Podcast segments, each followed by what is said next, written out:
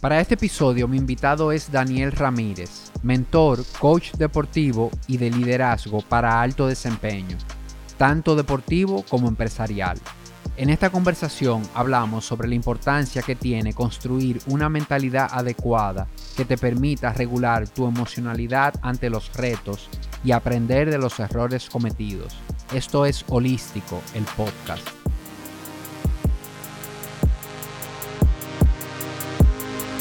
Bienvenido Daniel, eh, de verdad que encantadísimo de tenerte por aquí en el podcast.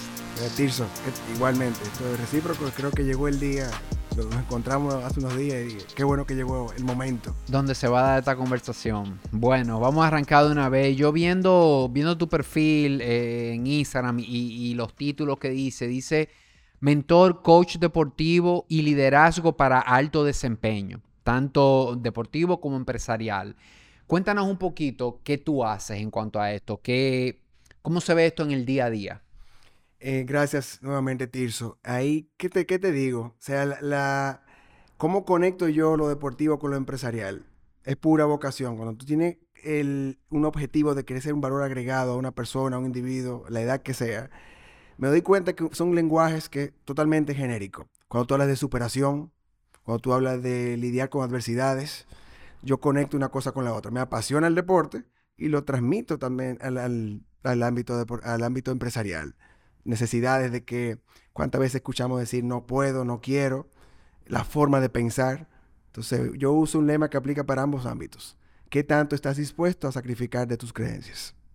Y, y tú me comentabas antes de, de, que empezáramos a grabar, tú eres un ex atleta, tú fuiste sí. atleta de pequeño y y me contaste que parte de, de, de, por qué sientes este propósito, hacer este trabajo que estás haciendo, es porque te diste cuenta en tu vida cómo te ayudó a ti, por ejemplo, en el mundo profesional, en el mundo laboral, en las diferentes cosas que hiciste, los diferentes puestos que ocupaste, el haber tenido una mentalidad de deportista, cómo te ayudó el deporte, más que pensando en hacer muy bien una disciplina o en llegar a, a a acumular tantas medallas, tantos trofeos, tantos primeros lugares, es cómo impactó eso realmente en tu vida profesional y, y, y en otros aspectos, quizás hasta como papá, como pareja, claro. eh, como ser humano.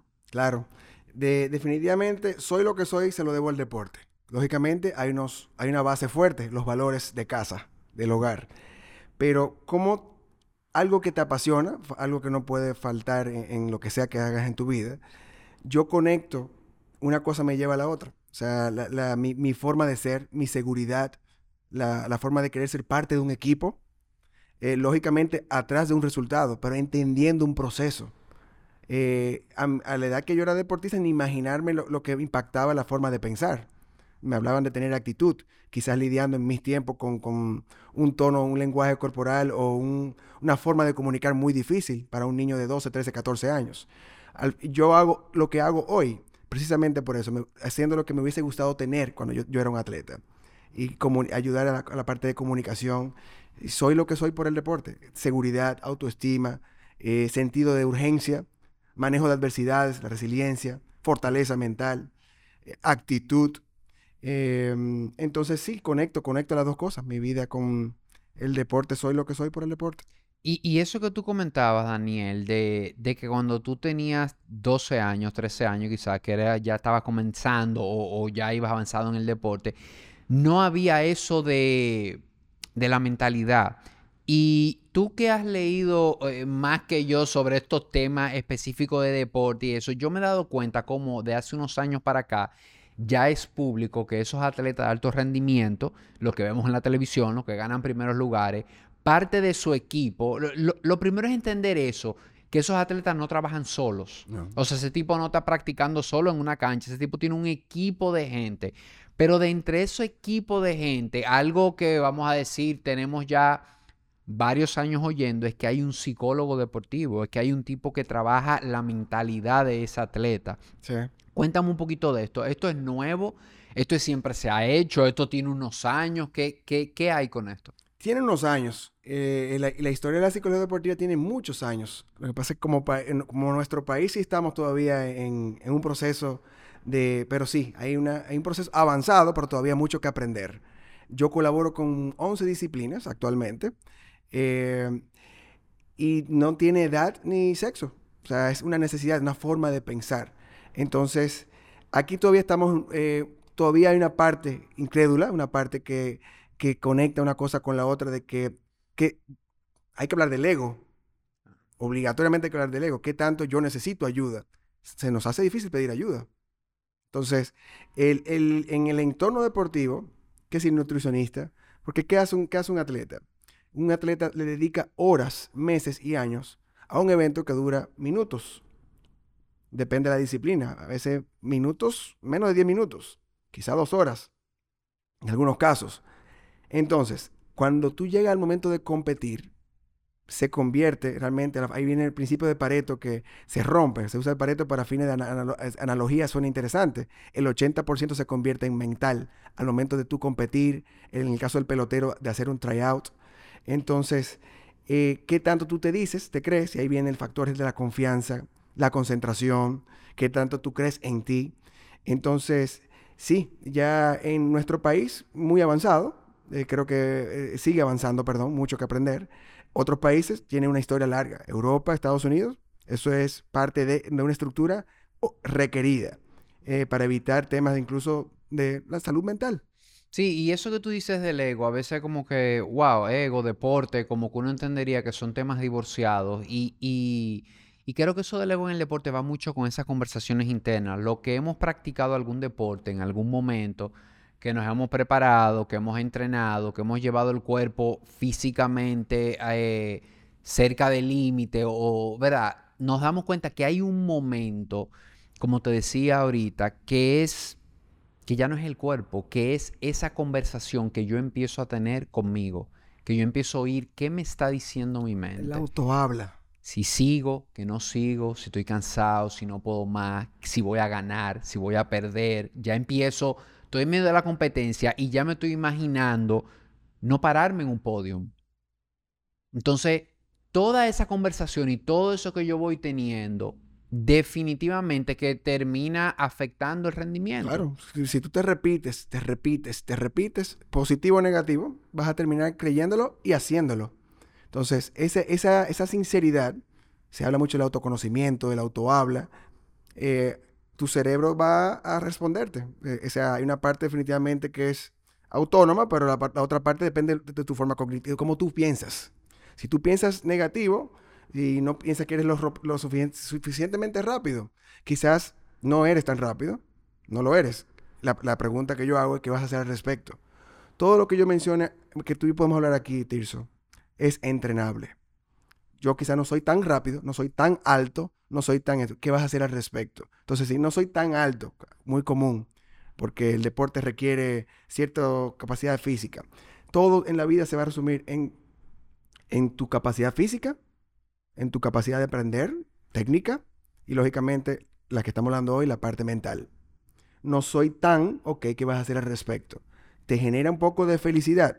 Pensar lograrlo, sí, vale la pena trabajar por ello. Entonces, la forma de pensar no existe, no existe la, la, personalidad fija. Tú y yo que hablábamos eh, del, libro de la mentalidad de, de, de, de Carol Dweck, ah. que, habla de dos mentalidades, la fija y la, y la de crecimiento.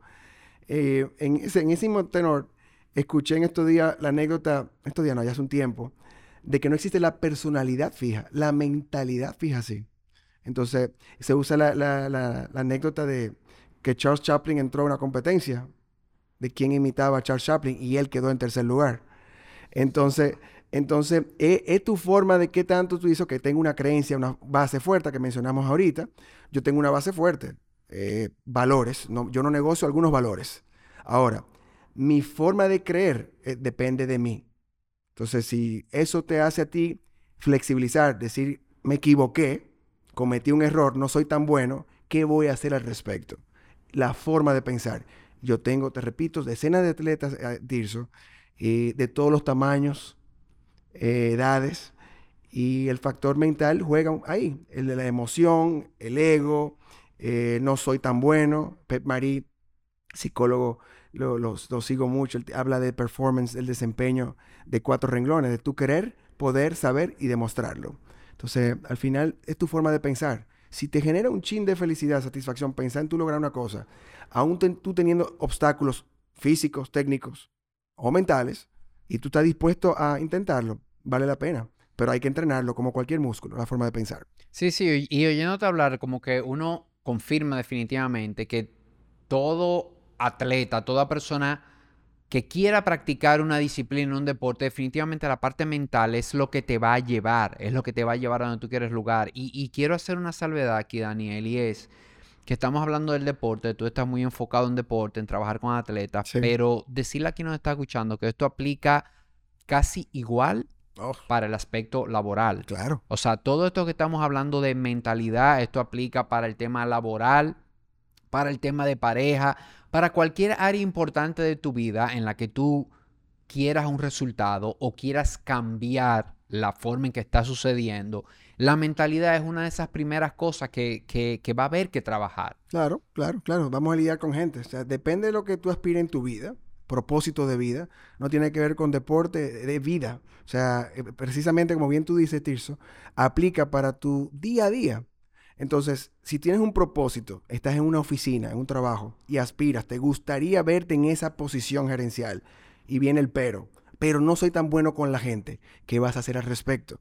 ¿Qué significa eso? Yo reto o cualquier afirmación o cualquier negación, un statement que tú digas, yo te lo voy a retar para que tú también seas sincero. Quizá no soy tan bueno porque soy introvertido, quizás porque, pero ¿qué tanto tú lo deseas?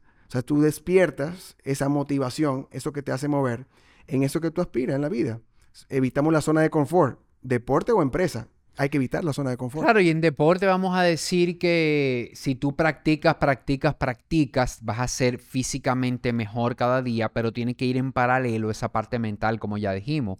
¿Cómo se aplica esto en empresas? Igualito, si yo quiero esa posición, es probable que yo tenga que estudiar, quizás tenga que hacer quizás una maestría, un posgrado o un curso en línea de algo, tenga que prepararme. Pero de igual manera, esto es una parte. O sea, yo puedo estar súper preparado y si mi mentalidad no está adecuada, si yo no tengo, si yo no me hablo de la manera correcta, me va a costar. O sea, a, base de puro talento de, que yo desarrolle, o académico o físico, es difícil el camino. Correcto. No, voy a decir que, es imposible, porque ya estoy últimamente que no me gusta usar totalitarismos de nada, pero es difícil. Es difícil cuando tú no tienes ese señor que está contigo allá adentro, que siempre va contigo, que no se apaga, porque hay gente que dice que el ego hay que apagarlo, que hay que callarlo. No, no se apaga. Él siempre va ahí. Tú lo que tienes que aprender es relacionarte con él y a entender que todo momento Él va al lado de ti. Tú lo que no puedes dejar es que se te vaya adelante. Correcto. Él va al lado de ti, vamos juntos, pero yo soy que voy diciendo lo que vamos a hacer. Entonces, esa es más o menos la idea. Y algo que me da curiosidad, Daniel, ¿cómo tú... ¿Cuál es el reto más importante de trabajar con un atleta de alto rendimiento, una persona olímpica, por ejemplo, que ya tú no tienes ninguna duda de la capacidad física de esa persona. O sea, porque si es un tipo olímpico, ya es un tipo que, que ya demostró que físicamente, ahora cuando vamos a trabajar mental, mentalidad con esa persona, quizá tú te das cuenta, wow, aquí hay oportunidad. Claro. Pero ¿cómo tú le demuestras, cómo tú abordas a esa persona para decirle, porque este tipo te va a decir viejo, o sea, es como que yo pienso que en la mente de él, cuidado como tú me hablas porque yo soy oro en tal cosa. o sea, yo creo que ya yo probé suficiente. Entonces, esa dinámica, ¿cómo se da ahí? Ahí, totalmente, ahí se ha invertido. Hay mucha escucha. Porque si existe ya ese primer acercamiento, hay un tema de ser, quiero ser escuchado. Ahí aplica un poquito una de las citas de Mandela. No es un tema de saber escuchar, sino ser el último en hablar. Y con el atleta que tenga un ego y te puedo, me vienen a la mente un montón de ejemplos, quizás me reservo los nombres, pero, pero al momento que tú tienes acercamiento, tomas ese, que es el primer paso, el tú tener la humildad de decir, yo quiero que me escuchen o quiero alguna orientación. Ahí tú determinas si mentoría o coaching. Entonces, ese ego, que no es malo, eh, eh, creo que el libro de Ryan Holiday, El ego es el enemigo, en algún momento él te dice, necesitamos el ego. No es que el ego es malo, es todo como la vida, un tema de equilibrio. Entonces, en ese escenario es mucha escucha. Y yo parafraseo, ahí viene un poco de coaching. Tú acabas de decir que tú no acabas de dominar, por decirte un ejemplo, al atleta este del norteamericano. ¿Qué tiene esa persona? Porque tiene igual que tú un corazón, dos brazos, dos piernas. ¿Cuál es la diferencia? Entonces ahí viene el pensamiento crítico. Es una conversación que ahí viene, luego viene el autodescubrimiento. Yo digo, wow, quizás yo puedo mejorar. Yo soy bueno aquí y hay algo, vamos a encontrar algo que mejorar. Entonces, sea oro, sea plata, bronce o ninguna de las anteriores, me da un propósito de yo seguir intentándolo. O sea, el proceso es más interesante. En el libro lo habla de la actitud, te habla de que aduéñate del proceso. Yo quiero, a mí me encanta ganar, yo todavía creo que compito y me encanta ganar, pero el rival también quiere ganar. Entonces, en el, en el ámbito empresarial, yo quiero una posición y segurito otros compañeros o compañeras quieren la posición. ¿Qué yo hago diferente? ¿Qué yo voy a hacer de más? ¿Cuántas horas voy a entrenar? ¿Cuántas veces voy a repetir? ¿Cuánto me voy a capacitar? ¿Qué tan humilde y flexible soy yo conmigo mismo para decir, tengo que mejorar mi habilidad de mi tratamiento con las personas? ¿Qué tan, sincero? Porque se nos hace difícil. Por eso solamente esa mirada interna, retrospectivamente, es difícil hacerla. En yo decir, me equivoqué.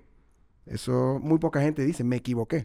Sí, esa humildad es, es, difícil. Y eso que tú dices del proceso, lo hemos oído tanto ya. Ya, ya es una frase como cliché de que debemos adueñarnos, debemos enamorarnos del proceso y que hay que estar el valor. Pero yo no me canso de pensarla y de volverla a decir, porque realmente yo creo que el aprendizaje como persona, como ser humano, está en el proceso. ¿En qué sentido? O sea, yo quiero jugar tenis y quiero un resultado en la disciplina de tenis, yo voy a tener que llevar un proceso. En ese proceso voy a fallar, me voy a caer, me voy a parar, eh, voy para adelante, voy para atrás y van a pasar muchas cosas que me van a dejar muchísimo aprendizaje si yo, como tú dices, me autoevalúo, si yo aprendo a mirarme, si yo veo cómo yo estoy respondiendo a esto. Y lo interesante de ese proceso, en mi opinión, Daniel, es que tú no vas a tener un aprendizaje para el tenis nada más. Tú, ese aprendizaje de ese proceso de jugar tenis, tú lo vas a sacar a tu vida. Claro. Y tú vas a aprender, cuando tú te entres a una oficina y tengas que hablar con gente o, o te pongan un resultado de venta en la empresa que tú estás trabajando, tú lo vas a abordar con ese aprendizaje que tú tuviste aquella vez. Uh -huh. Las cosas que te van a suceder y cómo tú reaccionas a caerte, a levantarte, a, a parar, a seguir funciona para lo mismo. Entonces yo creo que ahí hay, hay, mucho valor y yo creo que ahí es que esa frase realmente toma valor en ama el proceso, pero no nada más para alcanzar ese resultado, sino para otros aspectos de vida que también te, te va a ayudar. Te va a servir, claro, claro, Totalmente de acuerdo contigo. O sea, te va a servir. Es lección de vida, pero va, va a depender de tu forma de pensar. Si eres corto plazo, te puede, la frustración te puede abrumar. Ahora, si piensas en que voy a, qué voy a aprender, y reitero, o sea, si yo quiero algo, ¿en qué momento, en qué, en qué tiempo, el qué, verdad? Vamos a, a, la, a las metas SMART. Claro. ¿En qué tiempo lo quieres? Y luego que tú sabes con tu, con que, qué tan coherente tú puedes ser con eso que tú, anhe, que tú anhelas. Quiero, quiero lograr esa posición, pero ni siquiera todavía dominas el manejo del público o esa presentación de PowerPoint. O sea, sé sincero contigo. Entonces, crea un propósito. Ponle fecha, ponle número y sé justo contigo para que evitemos el tema de desmotivación. Aplica para la empresa. O sea, si quiero esa posición, ¿qué vas a hacer al respecto? ¿Qué bien se sentiría? Me tengo que preparar. Empiezo mañana. Empiezo el lunes. Y comprometerte con que va a ser un proceso, porque hoy en día... Eh, la paciencia. Lamentablemente, o, o no sé cómo decirlo, estamos acostumbrados al Amazon Prime. A que mañana, a que yo lo pido, llegue esta noche y mañana lo tengo. Yo ah, quiero ver una película. Netflix. Yo quiero comprar, o sea, yo estoy con esa, con esa inmediatez ante todo. Y, y, a mí me gusta decir que mira las cosas buenas en tu vida. Las cosas que realmente tienen valor en tu vida. ¿Cuáles de ellas tú las conseguiste en tres meses? Correcto. Correcto. No vas a encontrar, Correcto. es difícil. Los, los las cosas que realmente tienen valor en tu vida te costó, te costó tiempo, te costó proceso, te costó sudor conseguirlas. Entonces, por eso es que, como te comentaba ahorita, en Instagram solamente vemos el resultado. Cuando crucé la meta, cuando completé el triatlón, claro, cuando gané la, la competencia. La Entonces, a veces yo me enamoro de eso porque se ve bien, es chulo, oye, me gustaría hacerlo.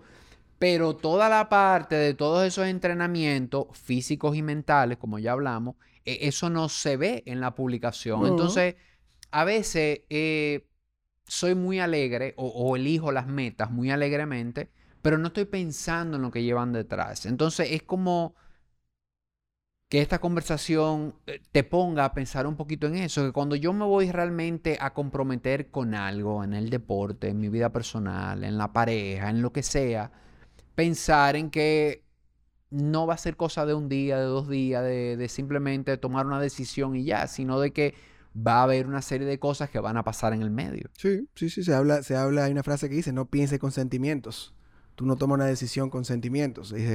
Cuando nos dicen en buen dominicano, no, no tomes esa decisión, tú estás eh, caliente. Yo, yo conozco... Lo, contrario, de, te pase de contento. Exacto. hay una psicóloga mexicana, no me acuerdo su nombre, que trabaja, trabaja parejas y ella dice, no te cases enamorado. No te cases enamorado. No te cases enamorado. O sea, espera que la emoción baje un poco y tome una decisión más en frío, más de... Porque una decisión, tú sabes, de casarte, lo que tenemos muchos años de casado, es tú empiezas a entender que es, una decisión importante en tu vida. O sea, va, va, eh, es importante. Entonces, tú con la mariposita en el estómago decías, sí, yo me quiero casar alegremente, sin entender y dimensionar qué es lo que viene, entonces ella se refiere a eso así. Sí, precisamente, precisamente. Ningún, la emoción tú la identificas. Yo aplico mucho la teoría de identifica la emoción. Yo no peleo la emoción, yo la identifico. Entonces el secreto es qué tiempo le dedico a la emoción.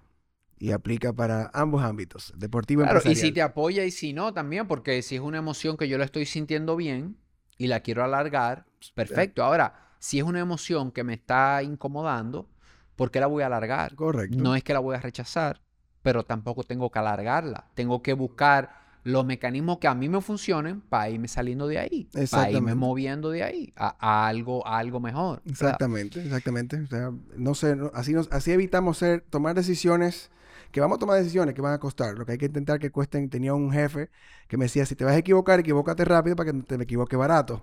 Entonces, es tomar decisiones. Y en el deporte o en nuestra oficina tomamos decisiones no se no pueden ni cuantificarlas. Entonces, la, si es la emoción que habla, hay un margen de error importante. Si es, ok, identifico, esto es un reto, no una amenaza, es un reto, déjame planificar, déjame pedir ayuda, que se nos hace difícil pedir ayuda, como mencionamos hace un rato, y por ahí la cosa funciona. La mentalidad deportiva, la mentalidad empresarial es una, alimenta tú tienes la opción de alimentarla positivamente o negativamente. Y, tú dijiste algo clave ahí que, que me prendió varios bombillos, tomar decisiones. Yo creo que, que algo que apoya muy bien el tema de construir la mentalidad, de irme creando la mentalidad, es tomar decisiones y yo mismo irme creando filtros para que las decisiones sean más fáciles. Porque eh, eh, no sé si tú lo has visto por ahí, el cerebro humano cuando tiene muchas opciones se abruma y viene la parálisis por análisis. Tengo tantas opciones que no sé. Y te cuento rápido. Hoy en día yo fui, yo quería comprar unos tenis para correr y yo fui a una tienda viejo y yo salí sin nada. Y, y yo me doy cuenta como a mí, a mí como que yo siento que me afecta mucho esto. O sea, yo voy a comprar algo y me enseñan 25 modelos y yo no, yo no sé elegir. O sea, a mí se me hace... A mí me encanta ir a un sitio a comprar algo que me digan, mira, estas son las tres opciones que nosotros vendemos. De ahí yo cojo, de ahí se me hace más fácil. Entonces, esto es un tema que funciona muy bien cuando tú defines tus valores personales también. Y ese es el valor que yo le veo, valga la redundancia, a definir los valores que te limitan las decisiones. Cuando tú sabes cuáles son tus cinco o seis valores, todas las decisiones que tú tengas, tú las pasas por ese filtro. Desde que tú veas que hay una propuesta laboral, un hobby, algo personal que está violando uno de esos valores, se te levanta una bandera. Y yo le digo a la gente, mira, no es que tú lo vas a rechazar de entrada, pero te está levantando una bandera. Ya tú sabes que si tú le das para allá puede haber tema en el camino porque eso está violando un valor que ya tú definiste como tuyo. Entonces, esto es algo que ayuda a, por eso digo que ayuda a la mentalidad también, que cuando nosotros no, nos creamos reglas, reglas saludables para nosotros, y no quiero que esto se, se oiga como ser una persona cuadrada, no es eso, es algunas reglas que van conmigo y que yo me siento de esa manera tomar decisiones se me va a hacer más fácil. Y ya cuando yo tomo decisiones, ya mi mentalidad, ya yo la puedo ir construyendo de una manera más estructurada y más mía. Claro, no, está buenísimo, está buenísimo ese ejemplo, porque al final tú no quieres la emoción. Tan chulo todo lo tenés tan chulísimo.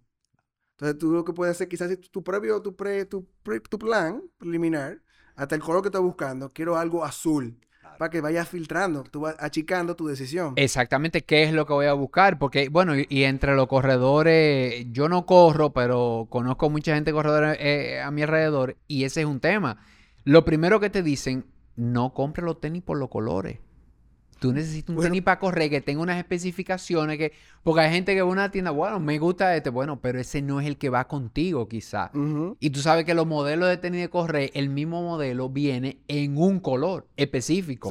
Entonces, si te recomiendan ese modelo, viejo, es ese color ya, va. No, te salga, no te salga. no puede, exacto, no te ponga a inventar la emocionalidad, me gusta el rojo bueno, pero el que te conviene y el que va para esa disciplina que tú quieras hacer es azul. Exactamente. Entonces, ¿qué estás buscando? Función. Ahí tú buscas, sigues siendo el filtro. Lo chulo de los filtros es eso, porque tú puedes agarrar, ok, ¿qué tú buscas? Función. No, quiero ese ejercicio. Quiero, no quiero que pegue con los jeans. O sea, ¿qué? O sea, tú vas simplificando. Porque el, el trabajo del vendedor es eso, abrumarte. No, él, tú no te puedes ir con la mano vacía.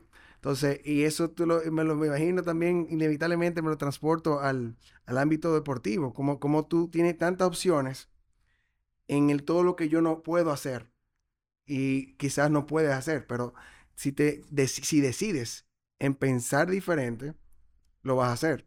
Fácil, no es fácil, porque tienes un hábito. Tú creas un hábito, hábitos, hábitos somos resultado de hábitos. Ah. Entonces, ¿qué tanto estás supuesto tú a no yo no creo en los especialistas, los especialistas hablan de no eliminarlo, sino sustituirlo. Tú los hábitos los sustituyes. Entonces toma una decisión. La que tú lo quiero, se sentiría chulo alcanzarlos. Bien, dale. ¿Qué te frena? No soy suficiente. Ah, agrégale todavía. Quizás hoy el tiempo de tú empezar, empezar a hacer lo que tú, si, si solamente pensar en obtenerlo te genera esa sensación de esa emoción, Dale. Quizá no soy el más rápido, el más alto, el más fuerte. Ah. Dale, o el más inteligente, o el, el más, eh, que es muy típico de que yo no soy muy de gente, me gusta trabajar en mi isla. No, si tu sueño es grande, empieza a sacrificar creencias, toma esa decisión. Y, y, hacerlo de una manera progresiva también, Daniel. Yo creo que hay veces que, que la gente quiere ir de 0 a 100, viejo, en un paso. y en el deporte, en la vida, en los hábitos, en la salud y el bienestar, la alimentación, el sueño, eh, la actividad física, funciona muy bien cuando tú vas haciendo los cambios progresivamente. Yo le llamo eh, progreso mínimo viable. Eh, haz lo, que tú puedas hoy, con lo que tú tengas, y, pero que te lleve un pasito adelante. Un pasito. No tiene que ser dos esquinas más para adelante, un paso. O sea, ¿qué tú tienes hoy que te permite accionar y que tú te muevas un poco y ir de manera progresiva? Porque vas a tener que ir haciendo ajustes en el camino. Y, lo que le funciona a otra persona, a ti quizás de esa manera no te va a funcionar. Yo estoy segurísimo que en la diferente disciplina, el programa de entrenamiento para cada persona, aunque practique la misma disciplina, no necesariamente va a ser igual. porque es que eso va con cada quien. Hay gente que quizás en la mañana está más apagado, en la noche está más prendido, hay gente que prefiere hacer este tipo de ejercicio. Entonces es así, e, es, llevar esto de manera progresiva. Yo creo que los hábitos, instalarlos, llevarlo de manera progresiva, definitivamente funciona mejor para tú lograr instalar el hábito. Sí. Bien, bueno, hablamos de mentalidad, hablamos de hábitos y hay algo de lo que no quiero dejar de hablar contigo porque he visto muchas publicaciones tuyas y yo sé que tú acompañas muchos niños, es decir, atletas pequeños eh, que necesitan esa parte también de mentalidad, de, entender y, y, yo no sé hasta qué punto el padre está involucrado también en esas sesiones tuyas porque a veces tú pones un niño en una disciplina y a veces tú quieres que el niño y le creas como esa presión al niño de que tiene que, que, subirse al podio, de que tiene que ganar un primer lugar. Cuéntame un poquito de eso. ¿Cómo ha sido tu experiencia en el trabajo específicamente con, con niños? Claro, claro. Ahí, el primer paso ahí, como tú dijiste, es escuchar a papá y mamá. Yo hice un, hace poquito posteé algo respecto a eso, pues lo repito mucho en el día a día, porque yo escucho la perspectiva de papá y mamá, pero al final lo que yo hablo son de conceptos de éxito y fracaso, principalmente de tu hijo o tu hija.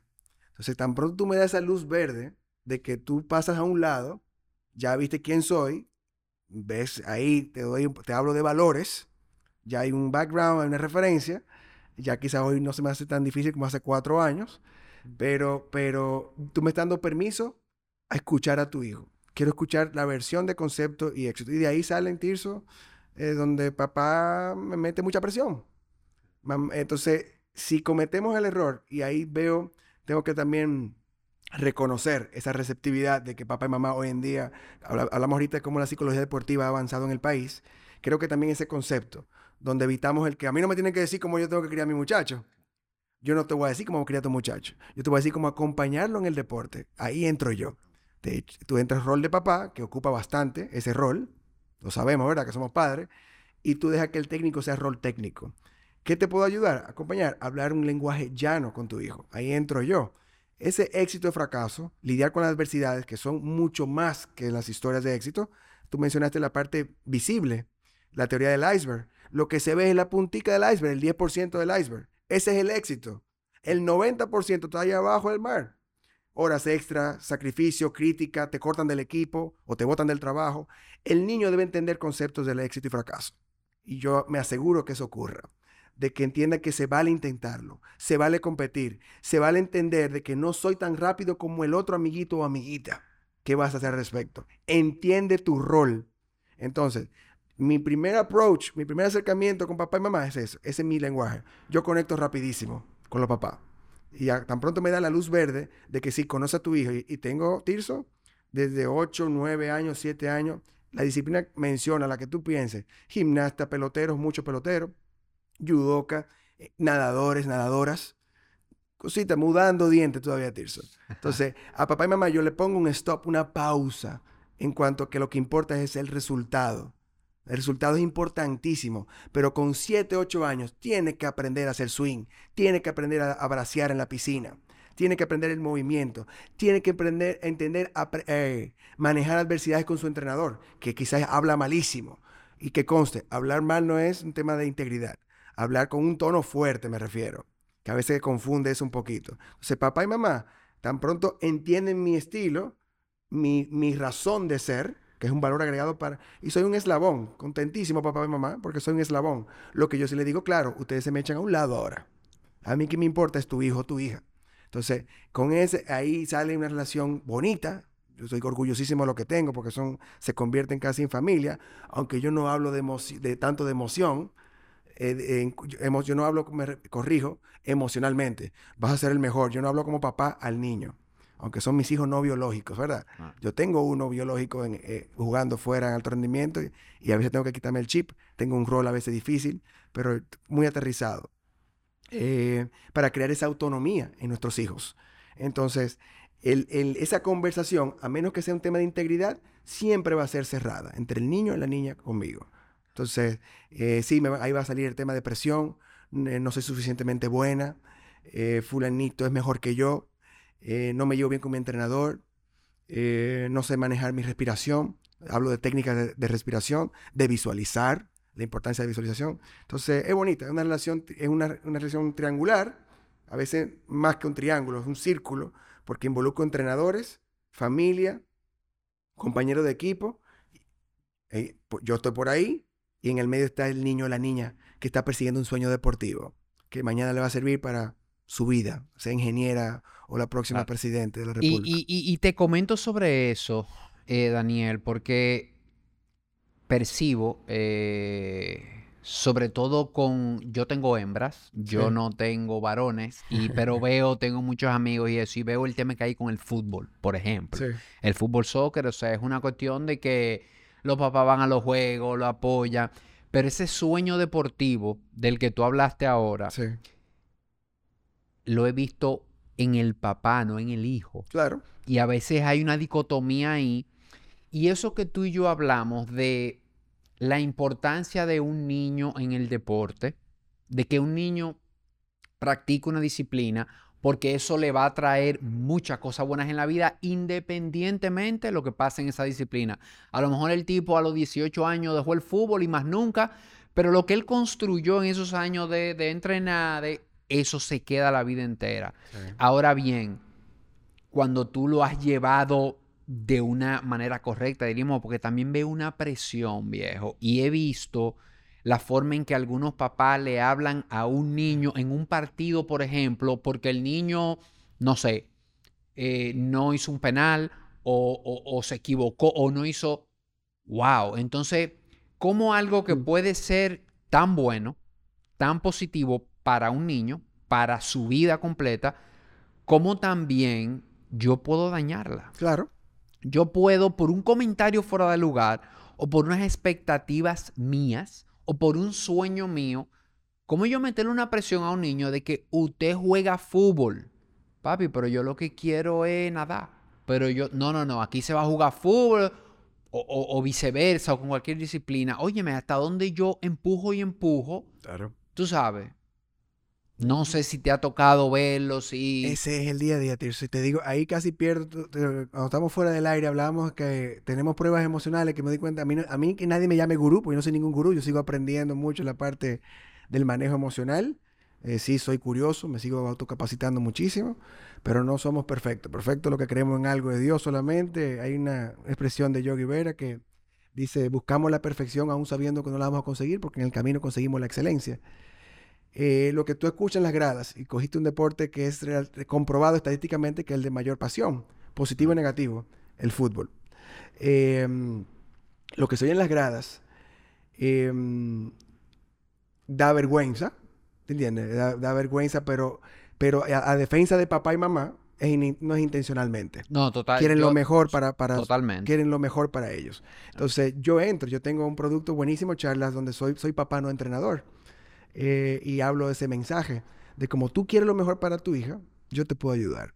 Entonces, lo que decimos en la grada, sí es un tema de tacto. Vamos a, volvemos al tema, mira cómo conectamos a los valores otra vez. Yo no puedo gritarle, insultar al niño que está al lado, y muy probable que el papá de ese niño está a mi lado. Aparte que es un niño, no debería yo insultarlo también me estoy buscando un problema que, ha pasado, lamentablemente eso ha pasado, eh, cosas vergonzosas en, en las gradas. Lo que yo grito, mi lengua, tanto el lenguaje verbal como no verbal, afecta la presión y viene al 80%, hay un número altísimo, 80, 78% de abandono del deportista. El niño ya a los 13, 14 años abandona. Y una de las razones es la presión. Ya no me divierto y la presión. Y esa presión, ahí viene otra subdivisión, tiene que ver con papá y mamá mucho de que lo que le importa a papi y mami es que yo juegue minutos. Lo que importa a papi mami es que yo juegue más que fulanito. Y critica al amiguito. Y critica al árbitro. ¿Qué, vas, qué, qué estoy construyendo yo en el futuro? Es un criticón, una persona que se agacha, una persona que va a la zona de confort, una gente que no va a saber lidiar con un amé cuando dijo que se fue en rojo y él dijo que fue en verde. Entonces, eso, ¿qué tanto queremos? Si realmente queremos, que estoy seguro, queremos lo mejor para nuestros hijos, échate poquito para atrás en la grada y limítate a aplaudir. Si tocó lo que es igual no es ventaja, el árbitro que tocó, tocó. ¿Se va a equivocar? Sí, se va a equivocar a favor y en contra.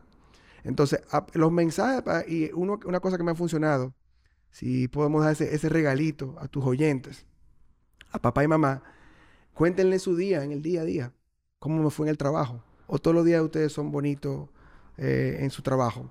En su, o sea, cuéntale, ¿qué, qué tan, ¿qué tanto manejaste una frustración? ¿Tuviste que cancelar a una persona? ¿O te cancelaron? ¿Qué tal te fue ese día? Cuéntales tus frustraciones, porque nuestros hijos nos admiran, nos quieren copiar. Entonces, y eso aplica en todas las edades. ¿eh? La el factor emocional, en- y lo habla en- se habla en la psicología del deporte, pero aplica a la vida. El factor emocional no desaparece nunca. Yo soy el Benjamín de mi mamá, yo tengo 50 años. O sea, mi mamá, Dios, gra- gracias, está viva, 84, va a cumplir 84 de noviembre. Soy su Benjamín. El factor emocional no desaparece. Y yo tengo historias de éxito y fracaso. Y no soy ningún gurú. Ahora, yo decidí aprender a, pe- a pensar y lo transmito entonces a papá y mamá, que, se- que, quieren, Yo no, eso no obligado. Ahorita usamos el ego de, hablamos del ego. Si tú quieres, yo me encantaría ayudarte porque a mí me apasiona lo que hago. Ser un valor agregado en tu forma de pensar, en el ego, en que ayúdalo a que no tome la decisión de salirse, en el 80% de salirse, porque no aguanto la presión de todas las barbaridades que tú gritas en las gradas. Y si no es fútbol, déjame hacer lo que yo quiera. O sea, dame mi opinión. Hoy se habla del pensamiento crítico, hablamos de, lo inmediato. Nos tocó criar hijos de lo inmediato. La cultura del tanto el millennial, el centennial, la Z, es cultura de lo inmediato. Tenemos que adaptarnos a ello. Aún teniendo los valores, la esencia, tenemos una zapata importante. Yo no sacrifico mis valores que me enseñó mi papá y mamá. Ahora, yo escucho a mis hijos. Es una... Sí, porque viejo, es, triste cuando tuvo un niño en una disciplina como forzado, como que tiene que ser obligado. Entonces, óyeme, déjalo que elija, déjalo. Y, y, si él no sabe y tú quieres que haga un deporte, está bien, ponle en fútbol, ponle en lo que tú quieras, pero cuando él te diga, papi, esto no es, bueno, esto no es, vamos a probar otra. Que pruebe, ponlo en todo, ponlo en diferente, a ver, hasta que él tenga la capacidad de elegir, pero... Exactamente. Qué triste, viejo. Qué triste cuando un adulto está en un trabajo y tiene que ir a un trabajo y tiene que pasarse la vida haciendo algo que no le gusta. O sea, es triste ese escenario. Imagínate en un niño. O sea, a un niño no debiera tocarle eso. Claro. No debiera tocarle tener que hacer algo obligado. ¿Por qué? Sobre todo, que de lo que estamos hablando es que un deporte para un niño es una actividad extracurricular. Su responsabilidad ya está, que es ir al colegio. Si tú lo vas a poner en algo, para que le sirva, para que él queme caloría, para que te, se exponga al sol, lo que tú quieras, la razón que tú tengas. Óyeme, yo creo que déjalo que elija. Porque un niño ya de 6, 7 años está en capacidad de, aunque sea por curiosidad, todo yo quiero probar esto. Todo empieza por diversión. claro. No nos olvidemos nosotros, tuvimos 7, 8, 9 años. Que había algo más chulo que tú salías a juntarte con todos tus amigos en la cancha, en el parque, a jugar escondido, lo que sea, correr una cancha de básquet jugar con la plaquita, lo que sea, es el derecho del niño, parte del derecho, la recreación, la diversión. Entonces, ahí tú conectas, viene luego, ¿lo verdad? La parte de, wow, tu hijo sí es rápido, tu hijo tiene talento, mételo en pelota. Entonces, tú vas conectando una cosa que, por cierto, esa es parte del acompañamiento, cómo tú, tú le hablas a ese niño que le vieron un talento y lo van a desarrollar con 8, 9, 10 años, que están todavía esos músculos, esos huesos creciendo, su forma de pensar, lo, tiene, tiene que predominar la parte de diversión. Y yo en casa recalco la parte de valores. Sé puntual, sé responsable, sé respetuoso, etcétera, etcétera, etcétera. Ese papá y mamá. Lo otro es corre, corre más, brinca más. el técnico. Y, hay una parte en el deporte que definitivamente es diversión. Eh, no sé si llamarle diversión para que se entienda, pero que tú tienes que disfrutar lo que estás haciendo. porque para tú llegar como a ese a esa zona en que tú te sientes realmente bien y tú puedes rendir físicamente, tú tienes que estar cómodo. Y yo creo que lo, vemos con, con, atletas de alto rendimiento ya mayores, viejo. Eh, ¿Cuánta historia yo he oído de, de peloteros que son súper estrellas y desde que lo firman por un contrato de 500 millones de dólares, viejo, pasa algo? Cuando se mete el dinero o se mete un factor, se mete una presión, se mete viejo, que, afecta a tu rendimiento. Hay que aprender a lidiar con eso. Entonces, cuando tú estás lidiando con un papá o con alguien que te está... Es más difícil tú, tú ser mejor en eso y es más difícil tú poder disfrutarlo. Un atleta está verdaderamente suelto cuando lo está disfrutando, cuando se le olvidó que gana 200 millones, cuando se le olvidó que tiene que y sencillamente está en la cancha jugando y haciendo lo mejor que él sabe ejecutando, hacer. Ejecutando, ejecutando. La, presión, caemos al tema quizás de equilibrio, creo que mencionamos ahorita de todo equilibrio, con el ego, aplica lo mismo con la presión. Los diamantes se hacen con un proceso que incluye presión. Entonces, la presión no es mala, el exceso de presión es malo. pero a papá y mamá le toca meter presión en la parte educativa. En la parte competitiva, nosotros como padres, hay una estadística altísima. Tomamos, qué sé yo, cuántas decisiones, cientos de decisiones por nuestros hijos al día. La cosa se complica cuando se mete en el deporte. Ahí sí se complica. Tienes que, tiene que ganarte el minuto, tiene que no. El niño o la niña es que tiene que lidiar con la adversidad, con lo que ella quiera o él quiera. Entonces, eso lo enseñamos nosotros en la casa. Entonces, la presión Sí, que hacen, claro que sí, todo va, va, va, a estar. Yo, es igual que el miedo, toda emoción. A mí me gusta usar mucho lo. Tú dijiste ahorita como que la palabra que no, que no, tú no usas la palabra imposible o no. Sí, como que Yo- nunca. Como que nunca. Yo, nunca, a mí no me gusta usar la- lo- el- la- los adjetivos bueno y malo. Eh. Yo, yo bueno y malo. Hay cosas que quizás son evidentes, ¿verdad? Pero yo diría que las emociones, tal cual, si tú la googleas, te va a decir, son necesarias y naturales. Efectivamente, son necesarias y naturales. El miedo yo lo necesito como alerta, no como pánico. Entonces, es eso, es que, mi mentalidad va a decir, yo acepto esto. Te tengo miedo a este rival, tengo miedo a este nuevo reto en mi, empresa. Déjame coger un chin de aire, creen en mí, confían en mí y mira cómo invierto, empiezo a meter afirmación a mi mente. Yo entreno mi mente a pensar positivamente. No es que yo tape el sol con un dedo. Yo tengo días malos, muchísimos días malos. Ahora yo aprendo a tener, como dijo Jack Nicklaus, golfista famoso, yo aprendí a tener mi mejor peor día. El día no va corriendo como... Y eso es mentalidad. Claro que sí que suma el talento. Hay personas más inteligentes que yo. ¿Qué yo voy a hacer al respecto? ¿Me capacito o lo lamento? Forma de pensar. Sí, sí, así. Y eso que tú dijiste ahorita del niño, de cómo queremos a veces acortarle el camino a los niños. Y lo conecto con lo que hablamos al principio del proceso. Ese es el proceso de él. Respétalo. Que se equivoque, que no, no quiera facilitarle, no quiera volarle paso. O sea, si son 10 pasos, no quiera llevarle del 2 al 9. Déjalo que pase por el 5 o 6.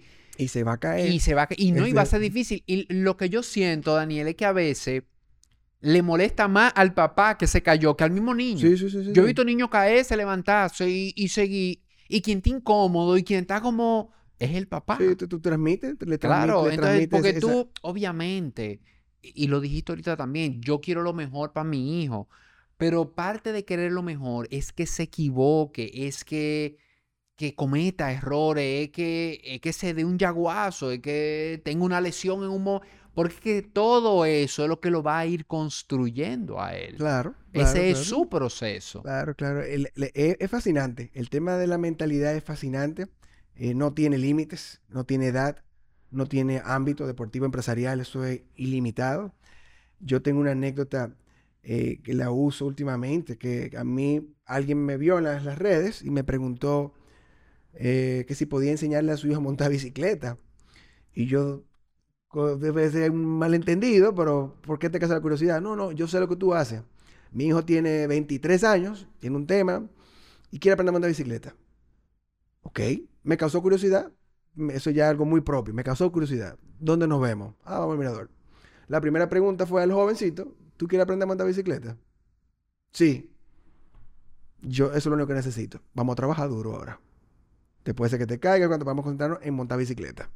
Y se cayó, peló. La cosa que terminó ese día personal, un- una historia de logro personal. eh, la cuento más que cualquier medalla de oro que, que, que reciente o lo que sea me venga a la mente.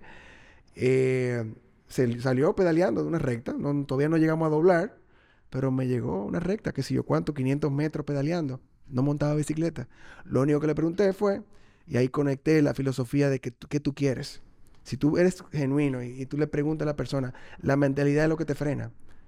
Claro que hay cosas que son imposibles, no vamos a llegar a la, a la parte de superstición, pero si tú lo mentalizas, lo visualizas y se siente bien lográndolo, bueno, no vas a amanecer mañana con los cuadritos que hablamos ahorita, pero vamos a trabajar duro por esa posición, por ese logro físico o esa posición en el trabajo que tú quieres lograr.